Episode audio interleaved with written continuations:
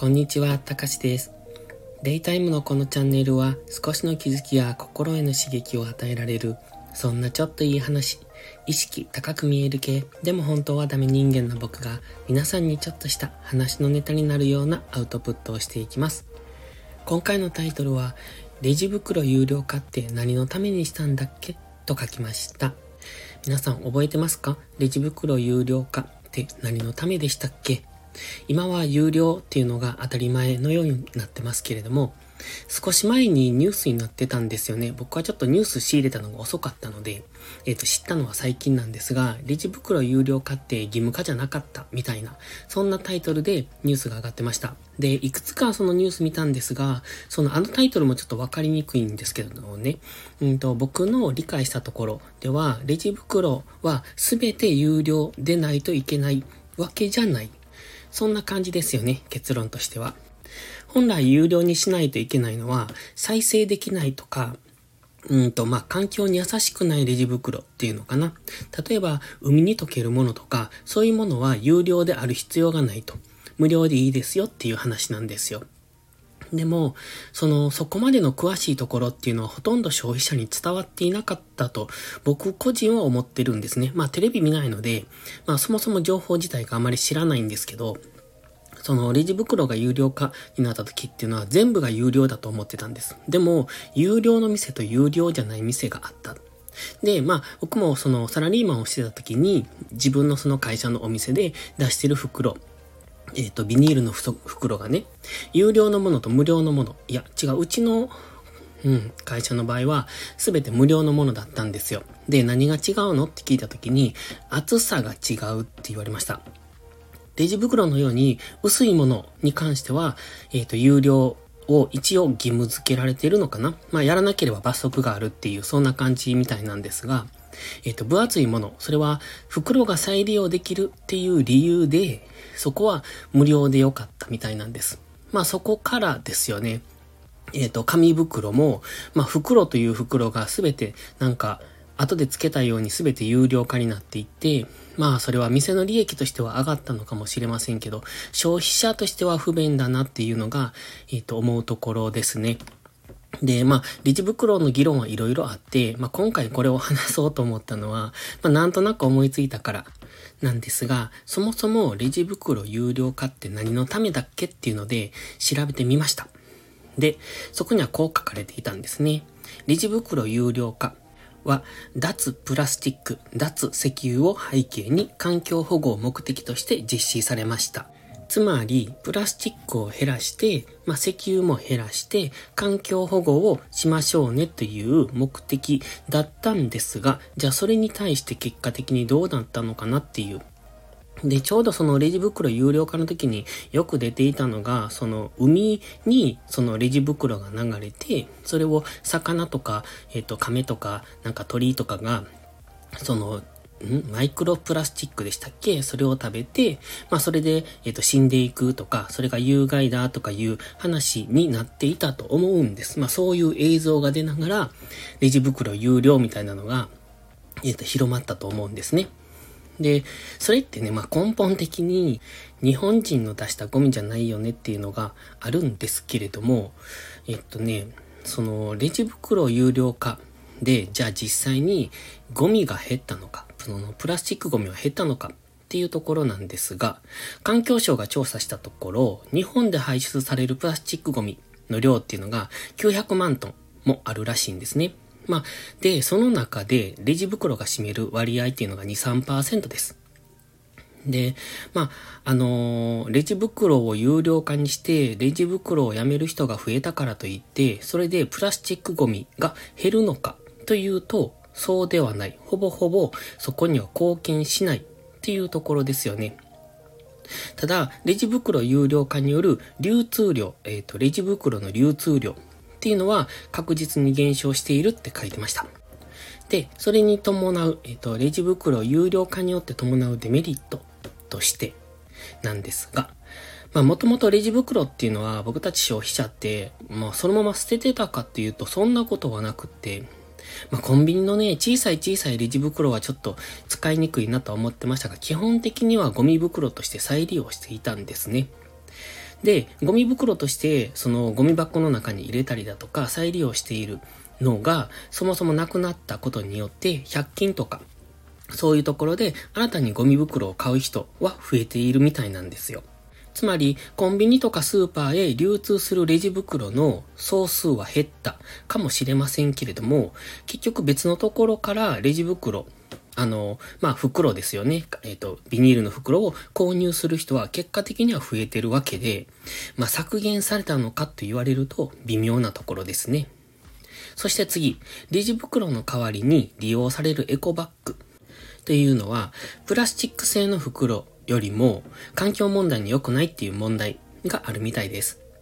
エコバッグの製造過程で排出される物質がレジ袋の製造過程よりも大気とか水質の汚染物質の排出が多く、またリサイクルも難しい。まあレジ袋は燃やすだけ。で、燃やすっていうのもあれも燃料になりますので、プラスチックがね。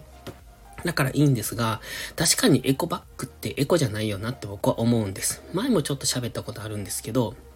エコバッグって結局ね、あ、うん、その前にレジ袋ですね。レジ袋ってね、絶対使われるんですよ。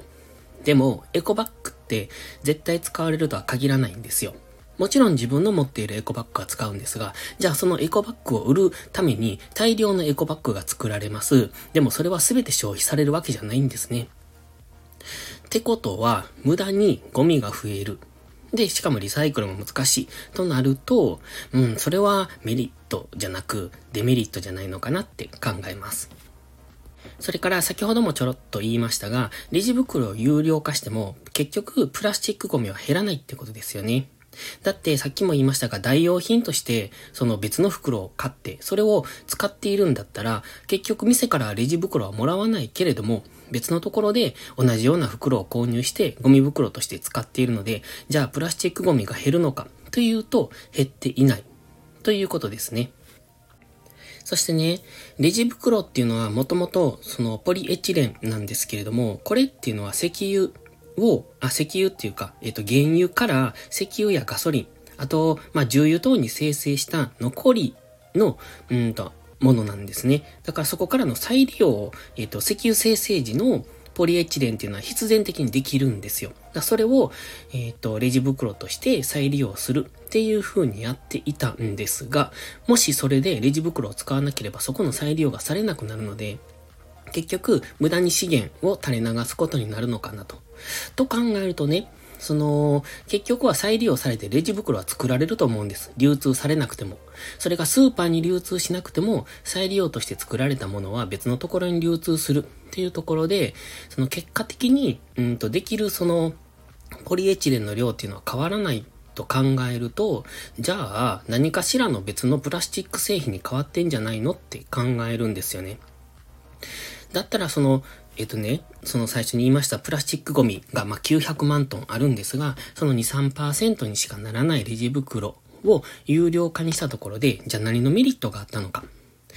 結局脱プラスチックにはなっていないと。で、脱石油にもなっていないんですよね。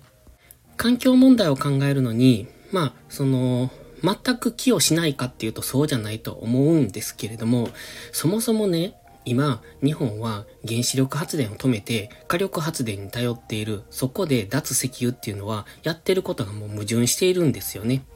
じゃあ、レジ袋有料化は全く効果がなかったのかというと、そうでもないというふうに書かれてます。まあ、僕は、まあ僕個人がどう思うかというよりも皆さんどう思っているのかなと思って調べてみたんです。じゃあみんな一律にこう言います。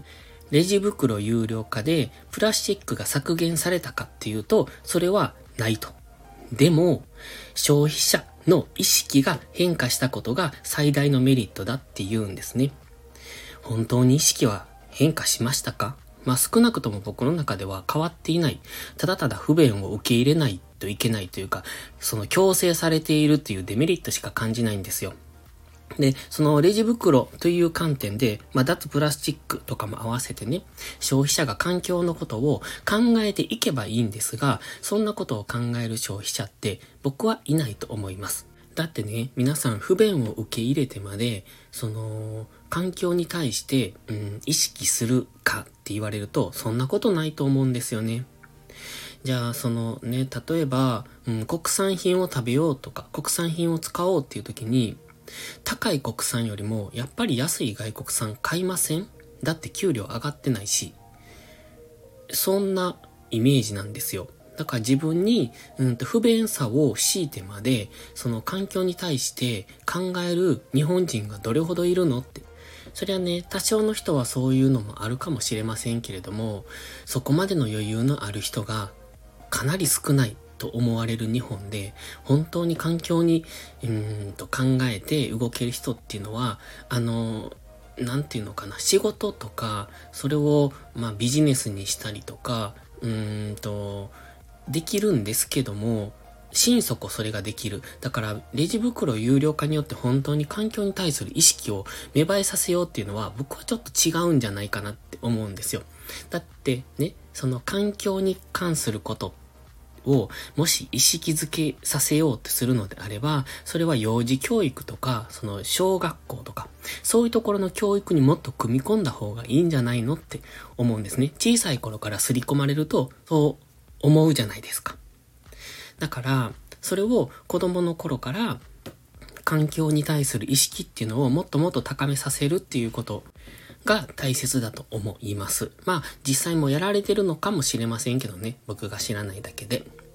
で、この今回、まあ、結論を言いますと、レジ袋有料化っていうのは愚策だと個人的には思ってます。何が愚策かっていうと、プラスチックが悪いわけじゃないんですよね。一時ね、割り箸が悪者扱いされた時もあったと思うんです。かなり昔ですけど。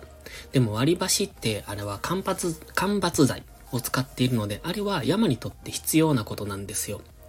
で、今回のレジ袋に関しても廃油からやっているので、それは製造過程、うんと重油からの生成過程で、それは出てくるものなんですよ。それを有効利用しているんですね。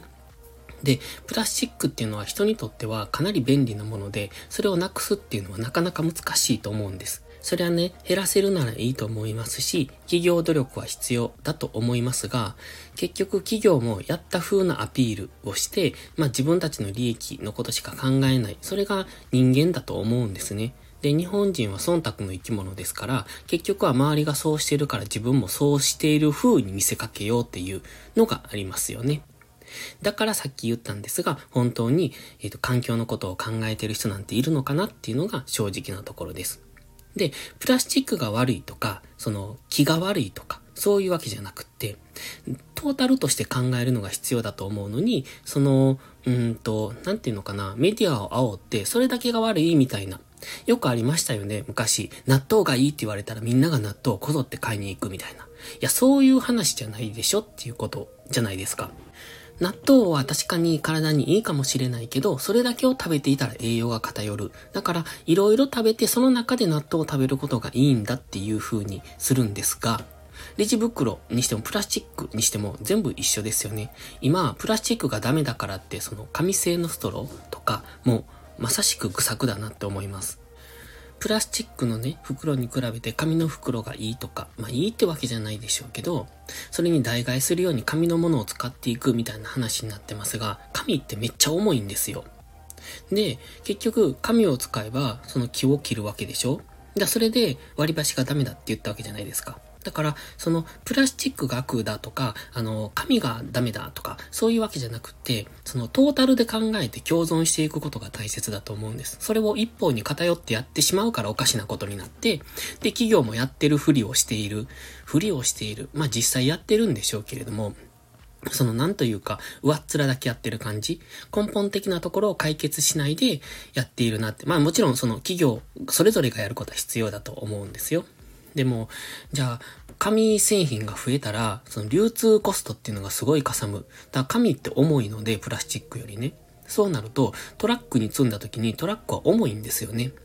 そうすると無駄にエネルギーを使う。えっと、それは排気ガスにもつながるし、うーんと、なんとなく僕はね、矛盾しているなって感じるんです。で、タイトルに戻りますが、レジ袋有料化。って何のためにしたんだっけ？っていうことですが、結局、脱プラスチックにもなっていない。脱廃油、えー、脱石油化にもなっていない。で、結果的にはみんなが言うのが消費者の意識が変化した。でもその消費者の意識は本当に変化しているのか、どの程度変化しているのか？っていうところはすごく疑問です。そしてその消費者の意識っていうのは結局は便利な方に流される、楽な方へ流されるので、今回これはレジ袋は有料になったんですが、結果的には消費者の、消費者の財布を圧迫している、ビビたるものかもしれませんが、していると思いますし、前にも少し話しましたが、そのレジ袋はいりますかっていうことを聞かないといけないっていう、すごく無駄なオペレーションができていると思います。スーパーなんかはそのレジ袋いりませんっていう札を入れるようになってますが、まあ僕がそのバイトしているマックなんかは結局は袋を、うん、つけてると思うんですね。それがいるかいないかっていうのをじゃあ一回一回聞かないといけないとなった時は、すごくそこで無駄な、えっ、ー、と、タイムロスが起こるわけで、そこはすごく無駄だと思うんですよ。なので多分僕みたいに効率を目指す人にとっては、このレジ袋有料化っていうのは愚策だと思いますし、ただ、うんと一つ言えるのは、環境に対する企業のその考え方が変わっているっていうところではメリットだと思ってます。企業がね、そのストローを紙ストローに変えるとか、そのプラスチックのスプーンを紙スプーンに変えるとか、その辺はどうでもいいと思うんですよ。ただ、全体として企業はやってますっていうアピールと、えっ、ー、と、無駄なプラスチックを減らそうと。まあそれが何に変わるかによっても違うんですが、そういう企業として、貢献していこうっていうその、えっ、ー、と、表向きだけの姿勢でも、それが環境に与える、うんと、負荷を減らせればそれでいいんじゃないのかなと。で、個人の意識が変化したかどうかっていうのは僕はすごく微妙だと思うので、それはここから、うんと10年とか20年かけてどう変わっていくかっていうところなのかなと。今回こういう愚策をした環境省っていうのは、えっと、ある意味被害者だと僕は思ってます。今回のこれは愚策だと思います。ただ、これが与えた影響っていうのは大きい、かなり大きいと思いますので、それがいい風に転べば、これは、えっ、ー、と、正規の愚策ですけれども、そのきっかけとなったことによって、将来、称賛されるかもしれないなっていうところで、うんと、環境に向ける目が変わっていけば、それでいいのかなというところで、今回は終わりにしたいと思います。それではまた次回の配信でお会いしましょう。たかしでした。バイバイ。